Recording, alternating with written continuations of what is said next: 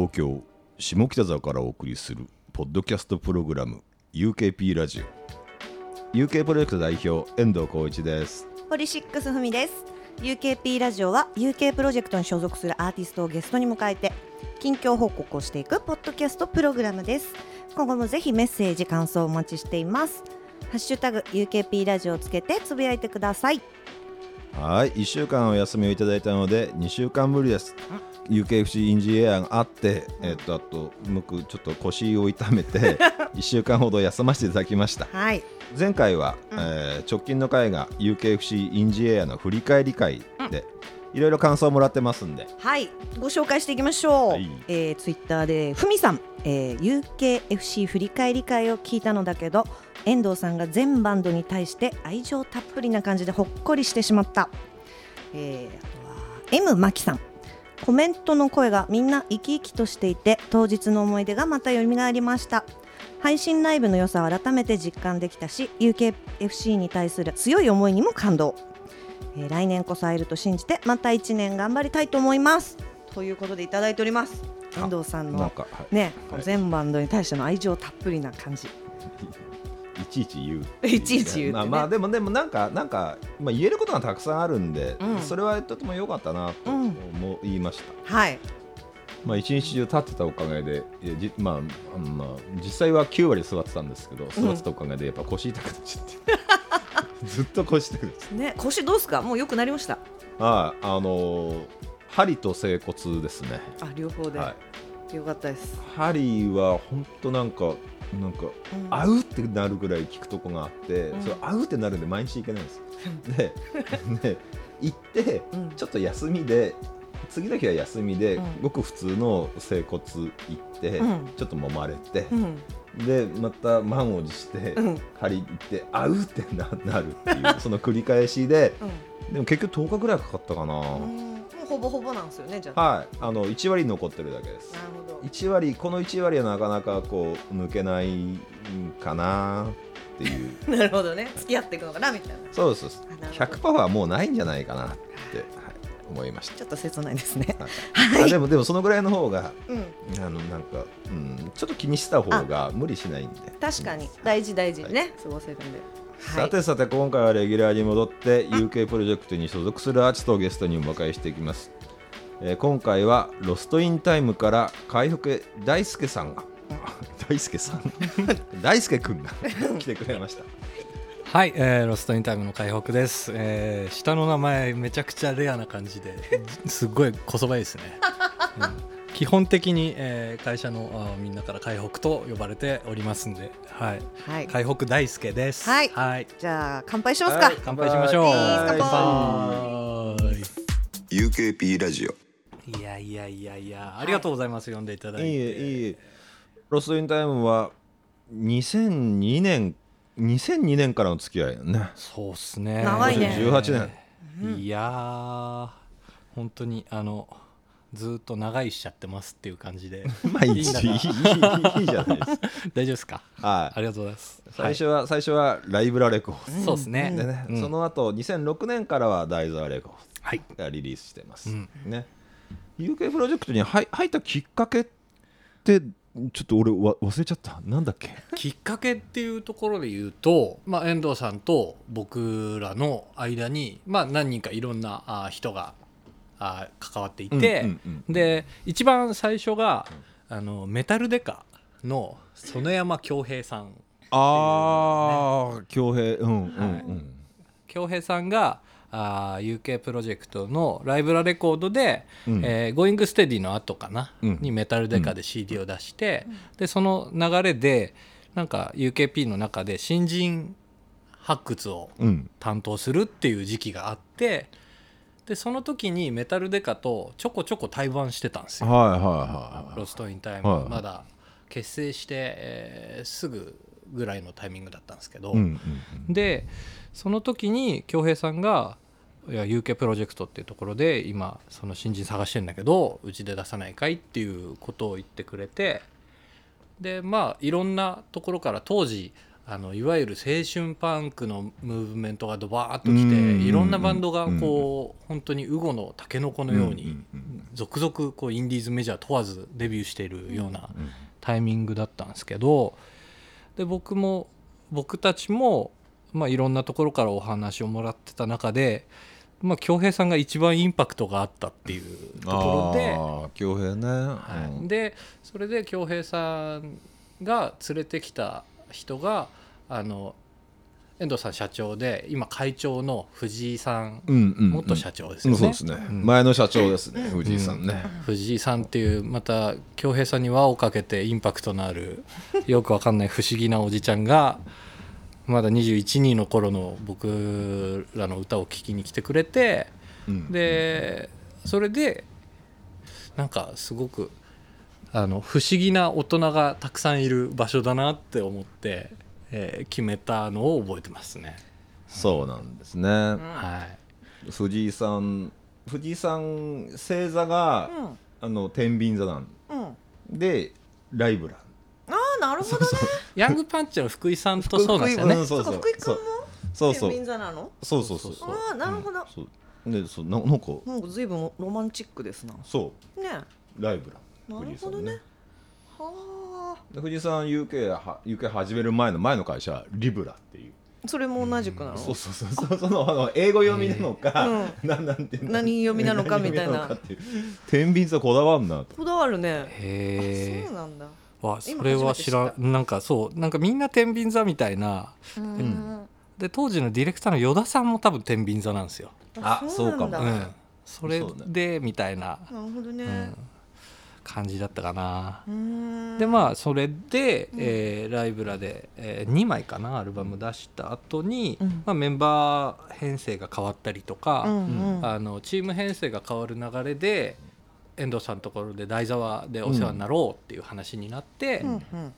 でそれからずっと台沢レコードっていう感じですよね。なるほど。そうっすね、長いねそれでもね。いやーだデビューする前にいろんなその会社の人たちと挨拶する時に僕忘れられないのが僕自身がライブというかバンド活動を始めるきっかけがラジオで、うん。でそのラジオの当時喋っていた DJ をパーソナリティをやってた方があの奥野淳さんってミュージシャンの人で,、でその人がもともとやってたのがローグっていうバンドで、でローグのマネージャーをうん。当時遠藤さんが知ってたっていううん。話になんかこうトントントンってつながってって。うん。なんかやたらと遠藤さんがずっと僕に向かってギラッとした目で「本当？ああそう。へえああそう」って言われたのを覚えてるっていう。なんかめちゃくちゃ嬉しそうだったんですよね。やっぱ自分が好きだったものを、うん。世代がちょっと違って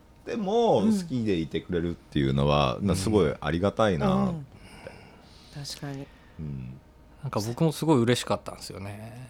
なるほどね。じゃあそういうのもなかなかこうギュンとくるきっかけだったりしたんだ。わこれは運命だみたいななるほど。ね風な気持ちになったね。うんまあそんなね運命をちょっと感じるはい。UK プロジェクト、はい、その UK プロジェクトでなんか気になってるバンドとかいます？もういっぱいいますよ。基本的に、うん。あの UKP でリリースするバンドっていうので、うん。えーきなんだろう。あのあこういうバンド出すみたいな話があったら基本的に全部一回耳は通しますし、うんうん。ライブも時間があったら見に行ったりとかも、うん。今でもちょいちょいして、うん。まあ今ねこの、まあで今年には、うん。なってからは全然できなくなっちゃったけど、うん。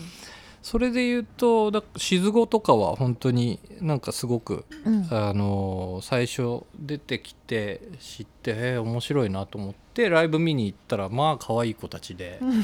まあそうだね。演奏もお含め大学生だね。本当本当。まあまあ そうだ可愛い感じだなって思うような年になってきちゃったのかなっていうところに自分自身でははたと気づいてちょっとハッとしたのが結構静語が初めてかなっていう。なるほど。ちょっとそれよりもうんうんうんもうちょっと年上のバンドぐらいだとまだ同同世代じゃないけど同じ目線でうん。なんかこういうところ盗めるよなとかかあくまで自分の活動にフィードバックできるところはないかなっていう目線で見てたのがうん静語を見た時にうん。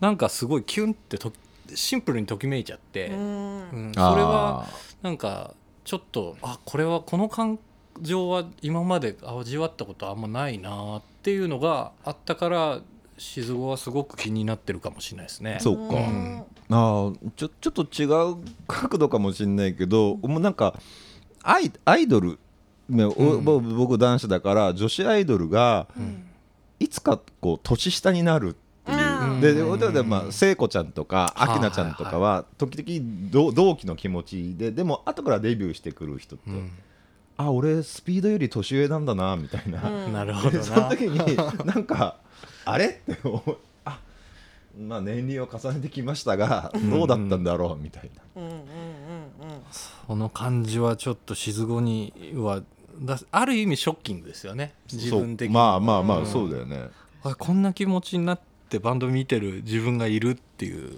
のは思いましたね。うんうんうんうんであとはいい加減木下力何してんだっていう。うん。出た力。リッキーはねそうっすね。ね。うん。リッキーと遠藤さんいつもなんか個人的にすごいセットなイメージがあのあった時期がすごい長くて。よくなんか2人で飲んでるみたいな話も聞いてたしうんうん。あの実際見かけたりもしたし、うんうん。そうね。うんでまあねあそのとあとまあそうあとポーリーのコシクモくんとかもあそうですね。コシコシ、はい。うん。そうだそうだ。入ってきたりしたんだけど、まあ、木下は今は大阪にいるんで、ね。うん。だからうん木下がもう少しズームとか使えるんだったら、なるほど。大阪にいてもいいんだけど、うんうん。ズームでやりたいんだけど、うん。あ彼はズームすらできない。あいつ疎いんだ。ガラケーだ。えでも iPad 持ってるじゃん。あの iPad 超古いから、うん。おう今のズームのアプリをダウンロードできない。そもそも多分あ OS のそう更新って何？っていう。そう。うわーさすが そうあのまあ回復会なんだけど、うん。一応木下さんが、あのズームできるようになるには新しい iPad を買うことが必要なの。なるほどね。道は結構長いっすね。結構ハードル高いん。だ長いなです長いです。長いです。いやだから個人的にもまあリッキーの方が先輩だし、うん。けど昔ちょっとあのいろいろあのこちょこちょっとした時期があってみたいなのもあった結果すごいあの今個人的にはものすごく仲良しな気でいるんですけどこっちは。うんうんわかるわかる。まあ昔僕すごい木下力大嫌いだったんですけど、うん。うん。とあることがきっかけですごいリッキーのこと大好きになって、うん。あのあんまり公の場所で行ってこなかったんですけど、うん。震災のうん。直後に、うん。リッキーがうん。なんか東北のお酒の写真をバババッと上げて、うん今から俺自宅で飲むと、うんこの東北のお酒で、東北を復興支援で応援したいっつって、うん。で一緒に飲みたいやついたら DM くださいと、うん。で電話番号とか教えるしうち、においでよっていうツイートをしてて、うん。でおおすごい面白いことするなと思って、面白いね。でリッキーにあの DM 送って、うん。でそれまで僕そういうあ仲良しではなかったから連絡先も何も知らなかったんですけど、うん。ツイッターで DM を送ったんですよ、うん。そしたら「あのあ海北くん」って。で電話番号も教えてくれて、うん。で住所とか出して「ここにおいで」っつって、で行ったんですよ、うん。で誰かしらいるのかなと思ったら、ん。結果明け方まで、あの2人っきりで。ぽいななんか。でしかも僕もそれこそリッキーとそこまでこう歴史がなかったから、うん。会話もほぼない状態で、淡々と音楽聴きながら「あこれお酒美味しいね」って言って「あそうっすね」って言ってから20分ぐらいまた静かな時間が流れてっていう状態で 明け方にようやくあのあゲッティングベターの片平氏が来て結果3人っていう。でそれですっごいなんか心つかまれちゃって。それからあの今まあねその向こうにす住んでるけど、うん。割と近所に住んでたっぽくて、うん。で僕が、まあ、小田急線のとある駅でうん。電車に乗ろうとした時に、たまになんかこう裾が引っかかったような感じでグイって引っ張られることがあってふんって振り返ったら、うん何も言わずにこう木下力が僕のズボンの裾をこう掴んだ状態で「やあ」っていう。であどどうしたんですか？みたいな話したら「いやなんかこう歯医者の予約したんだけど行きたくないんだよね」って「一緒に飲まない?」って言われて 昼の1時半ぐらい。ひどい話だ、うん。なかなか濃い絵だないやそうですね。であすいません。これからリハなんであの僕は飲まないですって言ってあそうじゃあねっていう。なるほどな、うん。なんかそんなことが数年前ありましたね。割と最近。うんそっか。うでもあれ大阪に帰ってもうもう1年2年ぐらい経つかな。2年ぐらいですかね,、うんそね。そのちょっと前だと思うんですけど、ううん。うん。いやーな。んかねそうなんですよ。だから気になってる存在っていうところで言うと今一番気になってるのは木下力かもしれないですね。まあそのうちはいまあそのうちだそのうちですすね、ははい。楽しみにしてます。うんまあ、ロスエンタイムももちろんコロナの影響でライブなど延期あったけど、8月にアコースティック配信のワンマンあって、ありました。で次は10月の6日にクラブ Q からフルバンドで生配信。そうです。はい。ね、あの、まあ、ツイキャスとかも含めて配信、まあ、うんとえっ、とラカーニャとかフーチとかもやったっけ？えっ、と風知空知で今のところは全部やってるのかな？うん弾き語りとか、まあアコースティックと、うん、だんだんこう。それってやってるうちになんかちょっと配信の面白さみたいなものも感じてきた？で僕個人的にあの割と早い時期からこの今収録してるこのスタジオうん。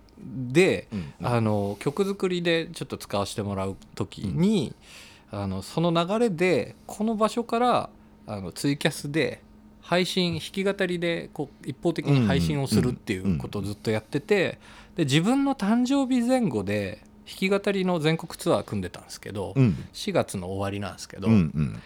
でまあ結局全部中止になって、で今年ちょうど僕が40歳になる年なので、はうん、その40歳記念ツアーだったのが全部飛ぶのがなんかあまりに尺だったんで,、いうんうんでこの場所このスタジオから40曲配信してやろうと思って、うん。っていうこととかを、まあ、お金取らずにあの無料のお形でずっとややってたんですよね。うん。であのもうそう考えるといきなり配信でライブハウスのシステムに乗っかってやるとかっていうことじゃなくて、うん。自分で何度か繰り返してたのもあったんで、うん素地はあったかもしれないですよね、配信ライブの楽しみ方こう演者側の楽しみ方、あのやっぱりリアクションがないじゃないですか、うん。拍手がないのにももういい加減慣れてきちゃって、うん。でもその代わりにチャットがめちゃくちゃ重要なんですよね。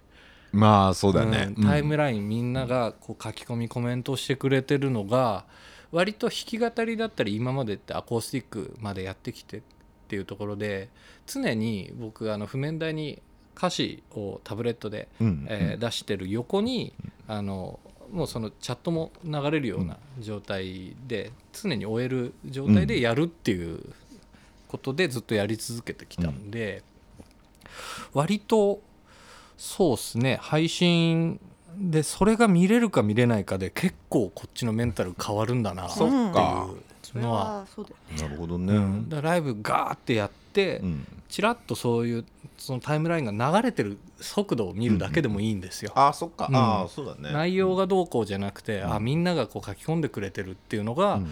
割とそのフロアに本来いた人たちが手を挙げてくれてるのと同じような感情をくれるもんなんだなっていうのは、そうやってこうずっと一人で配信続けてた結果見つけたポイントっていうか、うん。ん。なるほど。一人じゃないんだっていうことだよね。そうですね。う、んうんうん意外とそのコメントを読みながら歌ってるとコメントで結構あのその人の一身上のこう都合でうん。どうこうどういうことがあったみたいな昔の話とかと自分の曲を照らし合わせた結構長い書き込みとかうんくれる人とかたまにいて、それ見てちょっともらいそうになっちゃって あのちょっとグッときちゃうっていうこととかが何度かあって、うん、あこれもこれでいいもんだなってなるほど。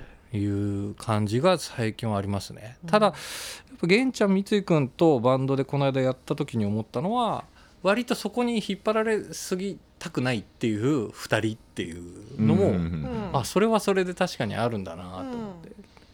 うん。まあねだから楽しみ方うんうんみんな引っ張られていくとなんか。そうなんですよ、ね。うん。だからまあまあ三井君とか玄ちゃんとかは、まあまあままあ、あ現場で音を合わせるってところに集中して、でそれでいい音届けようよっていうもう至極まっとうなうんマインドだと思うし、ただそこで僕自身はそこにさらに気持ちを乗っけて歌うって時にみんながその曲に対してのこう思い出とかなんかこう余ってたよっていうようなコメントを見るだけでさらにこう気持ちが湧くっていうんですかね、うん、なんかそのバランスは随分取れるようになってきた感じはします。なるほど。そうだね。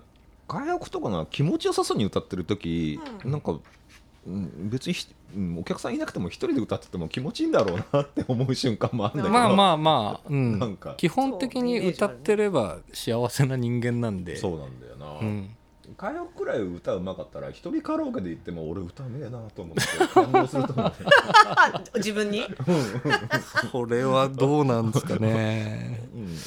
いやでもあのそのそ素養はあると思います、うん、一人で歌っててうん。ただやっぱりちょっと寂しくはなりますね、そうか、うん、だから曲作りとかで一人で、えースタジオに今もこもったりするけど、うんそういう時ももう下手したらその作ってる姿も配信しちゃってもいいんじゃないのかなぐらいに今は思ってますね。か歌謡曲ツイキャスでもやってんじゃん。はい。なななんていうタイトルだっけ？あの海北大輔の迷子センターというタそうイトルね。ですね。ロストインタイムって うん。ロストインホニャララで、なホニャララで迷子になるっていう意味なんですよ。最近最近さあのよく聞く言葉で「ジャストインタイム」ってはいはいさはいはい。そのちょうど？ちょうど。ちょうど、うん。その在庫量とかもさ、うんうん。あの余余らせないっていうかちょうどこのぐらいみたいなさ。ドンピシャっていう、ドンピシャ、そうそう、でぎじゃあロストインタイムって逆なんだよね時間の中で夢中で面白いのが、おもちゃ売り場とかでも使う言葉うんそうだよで、ね。子供が夢中になる、時間を忘れちゃってっていうことだよね。そう。夢中になるから迷子になるっていうので道義らしいんですよ英語だと。だからそれで迷子センター。そうなんです。なるほどね。迷子の皆さんこんばんはっつって喋ってまなすね。あのさ前さはい。よくツイッターでさ、これから茹でます。ああやってた。じゃん、やってましたね。そう統治法でね、うんそうですねちょちょっとなんか俺またまた茹でますって言ってんだってどうせそばをって言ってて、で茹でますとそばをの間にん。つぶやいた人が幸せになれるっていう都市伝説がは流行ってなんか一時期あったらしいんですよ。そう。いいじゃんそれ。そう。なんかええ？みたいな。今だっつって。俺は茹でますって言ってまたどうせそばって言うんだよねふーんと思ってるとなんか一言挟むその人幸せになれるんだって俺。なれねえよって思思ってたんだけど。あれは本当謎でした、あれね、流行ったよね。一時期そう。でしかもその茹でるそばをっていう、本当にあの当時住んでたアパートが、あの電熱コンロしかなくてでお湯沸くのめちゃ時間かかったんですよ。ある。ね。全然電熱コンロっていうワードを久しぶりに聞いてる久々聞いた。IH じゃなくて。でもない IH ですら蚊ない取り線香みたいなやつでしょ。コイルがそう。そうそうそう赤くなるのに時間かかるやつね。うん。なんでそれでつぶやくぐらいしかやることがない時間があったんで、うん。それでツイートしてたんですよ。今はちゃんとガスコンロですぐお湯も沸くしつぶやかなくなっちゃったんですけど当時はそれででそのす言ってもうそのツイート2回に分けてうん。間も5秒ぐらいなんですよ。うん本当そのでその5秒間の間に自分のツイートが挟まったみたいなことをでキャッキャツイートしてる人がいてでその人とかが何人かがあ多分過去のそういうツイートのログとか探せば出てくると思うんですけど、うなんか今日すごく会社でいいことがあったとかあそう海北さんになんかツイート挟まれたからみたいなことをついつぶやいてる人が何人か出てきてそれからなんかうちの当時のマネージャーの藤木とかが、なんかそんな話したら、なんかこうちょっと悪ノリでその僕のツイートに合わせてなんかもう幸せになりたいみたいなこととかをつぶやくようになってみたいなのが一人歩きしてそういう時期がありましたっていう。なるほどね。そっかよかったですね。ね。昔のマネージャーの藤木君もうちの会社辞めてはい。結婚して、ねうん子パパに。供もできて。そうそうそうそう。幸せになったってことだよね。その5秒間の間に入れたのかな。フェイスブックでね。ね見ましたけど。出してきて。ねで何？最近まあそのもらったアンケートだと、サウナとまあかハマってるものね,、そう。はい。サウナ読書ジョギングって書いてあるけどはい。そっサウナ。か。サウナ。あ、ね。前前さ鉄道だったけど鉄道はい。今、あんまり遠くに行けないからか。もう今はもうあのいわゆるうん。鉄道オタク用語で言うと、うん。鉄分不足がもうね深刻そうだで、よね。鉄分不足って言うよね。そうな言う言う言う。そうなんですよ。マジ？乗れてない鉄道に取れてないで乗れないっていうそうそういう時ってなんか雑誌とか読ん読んだりすんの？なんか。で鉄鉄道に乗れない分。あの雑誌じゃなくてもう今 YouTube ですね、あでいろんな人がアップしてる鉄道系 YouTuber のうん。人たちの動画を見てうん。紛らわすっていう。で最近すごい面白かったのが、うんうん30年前1980、あ89年うん。の小田急線の新宿駅からうん。箱根湯本駅までの,、あの車窓うん。であの全面展望って言って、うん。一番前の車両で、うん。ずっと固定カメラで、うんあの小田原駅さより先のロマンスカーかなんか。あロマンスカー？ロあれのうん映像がアップされてて、うーん。でだ今と全然違う景色と、当時からあるビルとみたいなのを見比べて、うん。あの本当あの1か月ぐらいのあの自粛期間っていうんですか、うん。うんじっとしてる時はそういうのばっかり見てましたね。なるほどね。ねふみちゃんそれやりたい。いや別にいいから。う んやりたいかはうん、そう。んか方だよね。実際は普通にやっぱ全国ツアーで弾き語りで、ギター担いでトランク持ってあじゃそうだよね。あむしろその移動工程最高なわけだったんだ。そうそうそうそう、うん。うん。鉄道としては。ああああえて特急乗らないみたいな。そうなんですよ、あのななんかあのひ一筆書きみたいなのやったりするんでしょ？やりますやります。あーあの路線図を路線図をねこう。こだから鈍行列車でそれこそ本当北は多分小樽札幌より北どこだろう？旭川かな、うん。旭川から鹿児島の鹿児島中央駅まで一応鈍行で全部つながってます僕の乗りましたっていう。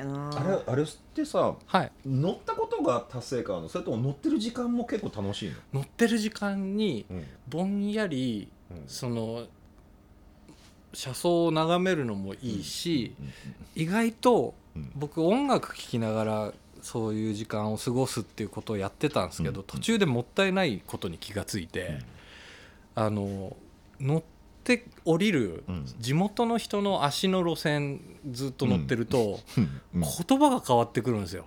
これが結構面白くて、東海道線ずっと乗ってるじゃないですか。でわーわーこう学生さんとか会社員の人とかがんねそのたわいない日常会話をしてる言葉がだんだん静岡弁になってきてだんだん名古屋弁に近づいてってうん。で気づいたら関西弁になっててみたいなのを聞いてるとすごく面白かったですね。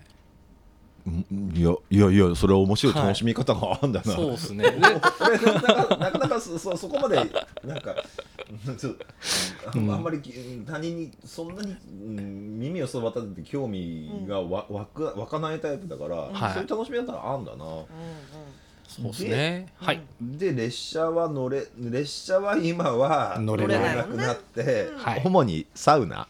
でササウナってきっかけはいいつぐらいでどどこ？これもうん。電車のその旅と付随するんですけど、一人旅で、うん。もうすごいシンプルに経費削減っていうところをああうんうんうん。念頭に、まあうん。分かりやすく言うと、うん。ロストインタイムの活動のうん。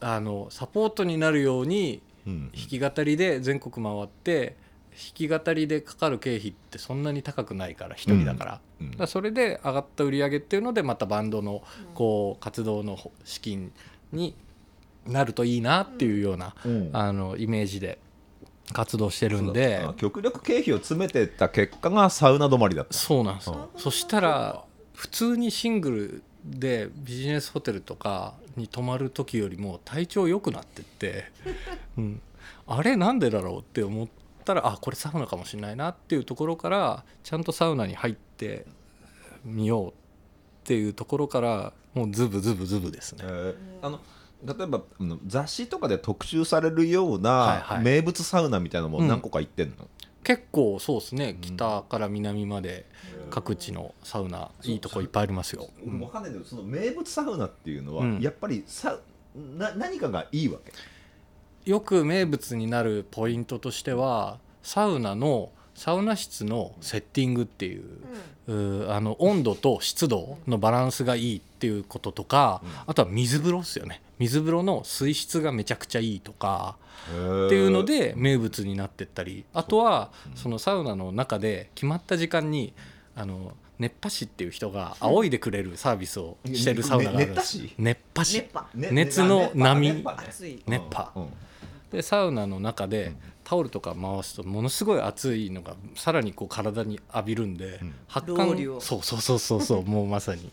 へー。これでその熱波師のあの人とかとだんだんなんか知り合いが増えてきてであのバシの知り合い。そう芸人さんに多いんですよ、うん。ね、そういう熱波をあ送る仕事をバイトでやってで気づいたら芸人さんよりもそっちの方で有名になっちゃったっていうような人とかも何人かいて。その熱波師の中でも、はい。すごいいい熱波師っていうか、いるんですよ。腕に覚えがある熱波師っているんだ。らしいよ。えそれってどういうこと？あの仰ぎあ方青とか。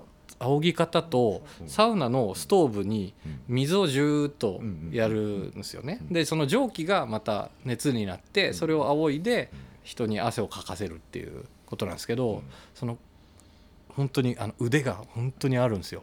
全然違うんですよ。あとなんか煽りとかが上手な人とかもいるじゃん。あおしゃべりでが。盛り上げる人もいるし。ちょっとエンターテインしてる人とかもいるんだって。そうそうそう。サウナで煽るの？そう。ああのお祭りれみたももうすっごいお, まおな祭り騒ぎみたいなサウナもあればうん。逆にすごい厳かにやるところもあってこう何時になりました？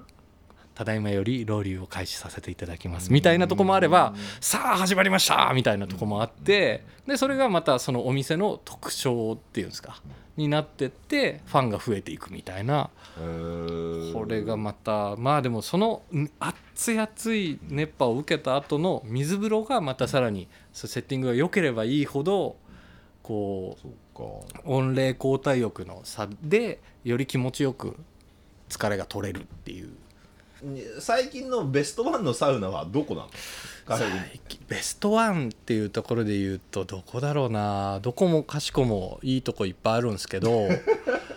あでも一回行ってほしいなっていうところは、そうですね。静岡県の静岡市にある敷地っていうサウナが、まあせ聖地って言われてて。でそれそそこはれはさその、はい。初めてサウナに行く人にとっても、うん。なんかいいいいとかそれとも初心者にとっては。初心者が行って一番驚くと思うのが水風呂です。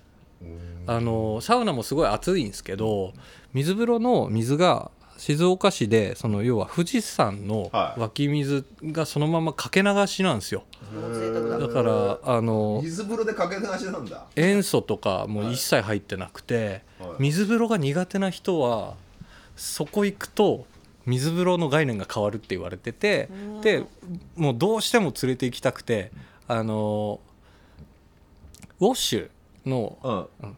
第3大ちゃん、うん。はい。うんうん連れてってでウォッシュの第3も水風呂否定派だったんですよ、うん。でいや絶対俺ダメって言ってたのに一緒に静岡にライブに行ってでそこであの水風呂入った瞬間に「え何この水風呂」っつってスルッと入れるって言って、うん。温度がそんな低い温度はでも普通の多分この辺にあるサウナの水風呂よりも低いんですよ。12度ぐらいとか？いやいやいやあのもうちょっとああったかい。あったかい。15度前後。15度ぐらい。うん。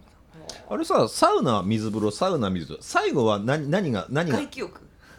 う。ん、ああもうよくご存知でふみちゃん。外気浴の前は、うん。み水風呂なの？外気浴の直近はサウナなの水風呂あ水風呂で最後体を締めて、で体拭くと汗も出ないし夏場とかすごくいいんですよ。体がこうで毛穴が開いてサウナで開いて水風呂で閉じて、開いて閉じてでグーパーグーパーして老廃物バンバン出てで、まあ、水分は常にとあの補給しなきゃダメなんですけどっっていうあの本当すいません。ササウナの話になると止まんなくなるんですそうだよ。なんかこよ。うささっきのアンケートにさ、こはい。うめちゃくちゃねこう、はい。ひこう引きこもってたから、うん。ねこう会社で昼間にこう人に会うとちょっと緊張したりして 人見知りがさらにひどいとか書いてあるけど、めっちゃ喋るじゃん。バンバン喋んじゃん。そうだね。ね。反動が全然喋ってなかった分の反動が来た反動がここで来てるかもしれない。会話って楽しいっす。まあね、うんうん。まあよかったよかった。ねよかったよはい。そうはい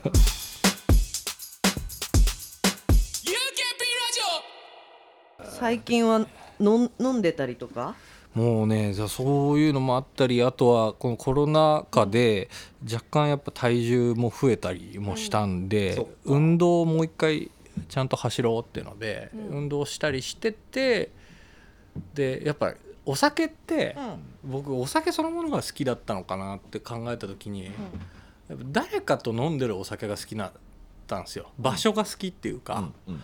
でそれが完全になくなっちゃったじゃないですか。そうだね。ううん。んだから全然お酒飲まなくても平気だっていうことに今更ながら気がついたっていう。一人で飲んだりもしない？一人では飲まないですね。なんかうん。一人で飲んでてろくなことにならないっていう あのまあ本当にこう自粛期間中、その自宅でをほほぼ出ない生活をしてた時に本当に人と会わなくて、うん。でズームかな、ズーム飲みを1回やった時の深酒でもう次の日のポンコツになりっぷりに自分でもちょっと引いて、うん。で次の日一人でちょっと飲んでみようと思ったらそれも込みでなんか悪い方向に行っちゃって、ね。メンタル的に、はい。うんそこらもう控えて。寂しさがもう大爆発したっていうか。なるほどね。あーそうだね。ね。まあそうだよな。佳代君が一人で寂しいなーって言って飲んでる時に家合わせたくないよね。うん、そうなのよ。それこそさすごい昔うん。ライブハウスとかで、まあね。そう飲んでた頃もうそういう感じの回復何回か見たことあるのそうよね。そううん。店員さんも忙しくてあんまり回復相手してない一人でカウンターで飲んでる、そうだよね。そう。そういう時に出会っちゃうと。そうなんだよ。あっみたいな。めっちゃ喜んでるみたいなのあったよねってだからシェルターでうん。あシェルターよくそれこそシェルターボトル入よってたもんね。く飲んでて、でその俺しか飲んでない時にドアカチャって開けてスッて閉めて去るっていうあのことも何人かにもされたりもしましたし。まあそうだよまあねそうだよねだって。うん。ね。誰かとなんか。飲んでるお酒が好きなんですよ。ねそうだね、うん。明るくね。そうそうそう。そうね。こういう場所で飲むお酒は多分美味しいんだと思います。うんうん。うんうん。回復から見たコロナってうん。どういうどういうもの？運命？事件？いやでもこれは。巡り合わせ？でもそうだよなっていうなんか何かしら起こるとしたら、天変地異っていうより人が動けなくなることなのかなっていうのって結構前々から言われてたっぽくてうん。あのビル・ゲイツうん。とかは、うん。もう10年以上前からウイルスのうん。その研究対策みたいな活動にあのお金投資してたりとかってしてたって聞いたりとかすると、なんかそう運命とかっていうことは僕は思わないですけど、うんでもこういうふうにまあなる時はなるんだろうなみたいな、そうだね、うん。何も思い当たる節がなくてそうもね。来ちゃう。うん。ででだって俺がずっと家にいたとしても、ん例えばうちの奥さんとか子供とかがバイト先とか、あのスーパーとかでもらってきたら「あはいわかりました」みたいなそうなんですよだね。もうなんか、うんうんうん、コロナにかかる用意をしといた方がいいのかな、うんうん2週間休み、うんうん。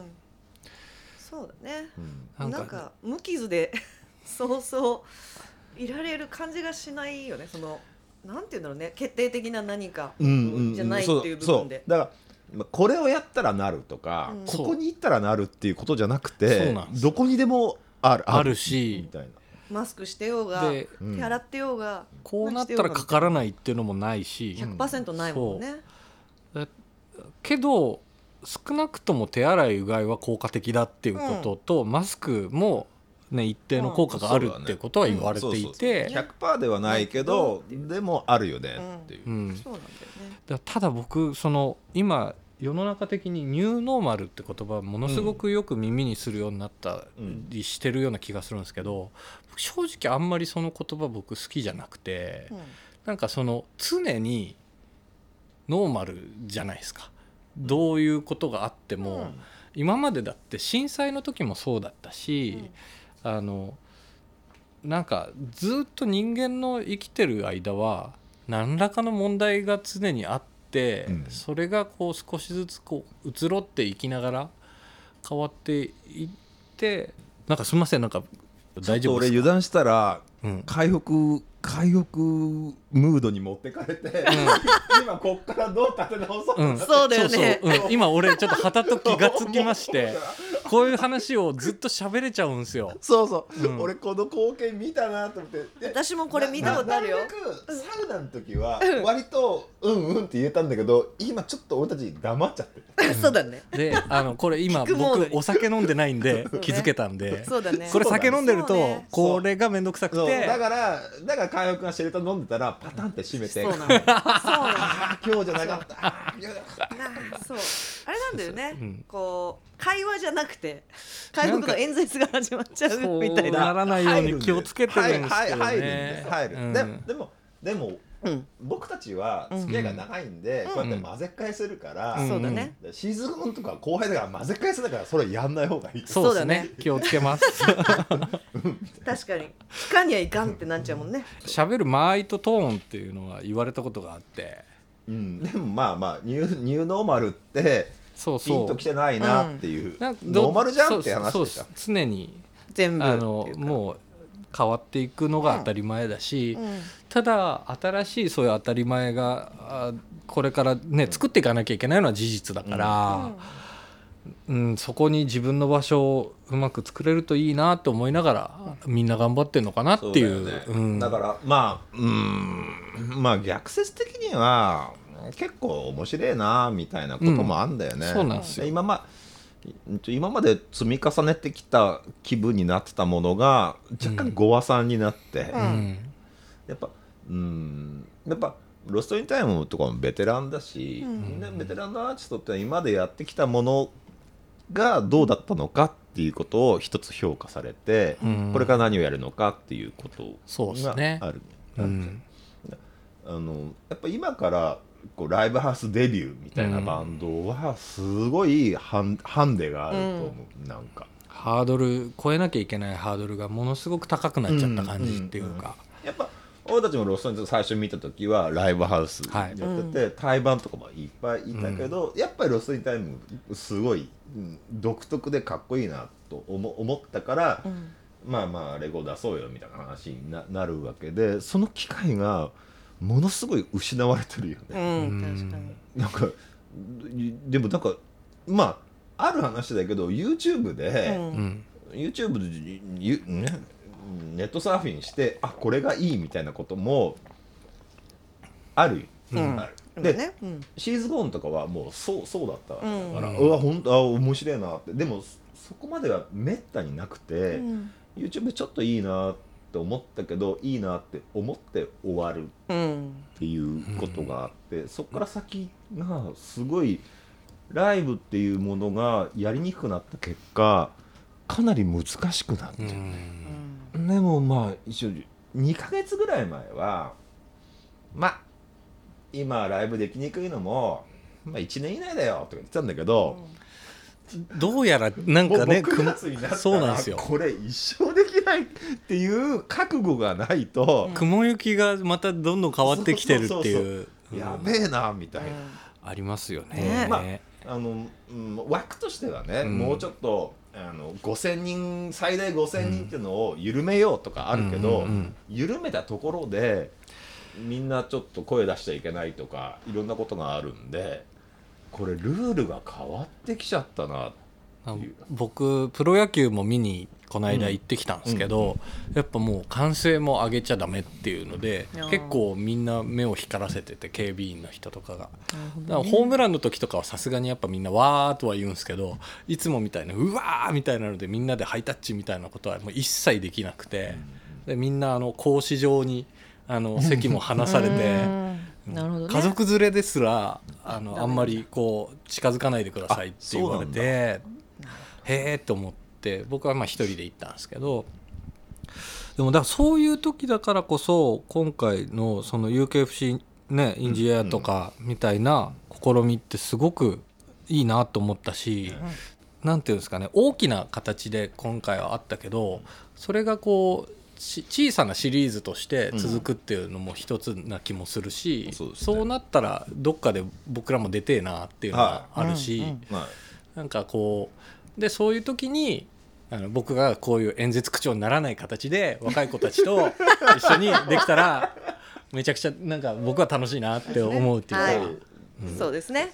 まあまあだから自粛自粛ムードの中でも僕たちも何かはやんなくちゃいけないっていうことで、うん。UKP ラジオが始まったわけです。はい。そうですよね。いやでもこれいいっすよ。だってねポッドキャストとかラジオって一番こうリアクションが遠い、うん。うんところにあえてあのチャレンジしてる感じがすげえの遠藤さんらしいなっていうのと UK プロジェクトらしいなって思うっていうか。それ儲かんないってことじゃん。いやいやいやいや。い やああでもそもそもだって UK プロジェクトって、ねアンノーンプロジェクトなわけでしょ、うです。未確認なね、未発見な、はい。あー人たちをいかに見つけて、えーいいのめっけって誰より先に言う会社プロジェクトっていうすげえあのいい会社名だなってあの最近になってより思うんですあよね。本当、あうんよかった。だって今ねアンノーンな出来事にめちゃくちゃ翻弄されてるわけですよ世界中が。そうだね。うんけどだからこそできることとか、だからこそなんなんていうのかなあのみんなとシェアしてハッピーな空間をねあの作れるなんかそういう担い手になる人っていうのはなんか出てくるような気がするんですよね UK プロジェクトの中からもたくさんいや。やっぱねまあ出てきてほしいですよ。出てきてほしいですし。うんあとなんかやっぱうんまあ真面目な話会社が続いていくっていうことはその時代時代で、そのやっぱ支えてくれる人うんとかねやっぱ LOST IN TIME LOST IN TIMEに支えられた時代もあったし POLYSICS。された時代もあったしまあまあもちろん銀杏 BOYZ とかアレクサンドロスとかに支えていややっぱなんかね会社ってこうなんか野球チームみたいなことなんだなと思って。うん。でエースがうん。はいエースがいて、うん。でどんどん新しい人が入ってきて、うん。ベテランもいて、うん。寮長みたいな人もいたりしてでそれはなんか俺結構いいなと思ってて。なんか今の話聞いて俺完全に今寮長ポジションになりつつあるの嫌だなって思った。せめてあの応応援っていうかヤジ将軍になりたいです。そっちだ。阪神の川とみたいな。いやいやみんな現役だから。あまあそうっすね。そそれは、それは例え例えがスポーツ選手、でもまあね。でもやっぱほら小田和正さんとかさ、はいはい。すっごい高齢になってから初めてのオリコン1位とかっていうことうんがあるのが音楽の仕事のいいとこだから、まだまだいっぱい曲作って頑張ります。そうですね、うん。はい。ではでは最後に、はい。ロストインタイムにとって UK プロジェクトはどんな場所ですか？まあ本当さっきとちょっと重複しちゃうんだけど、あのこれからもそういう未確認な自分たちの可能性も含めて、まだまだアンノーンなことっていっぱいあると思うからそれを見つけるプロジェクトにこれからも携わっていきたいです僕も。はい「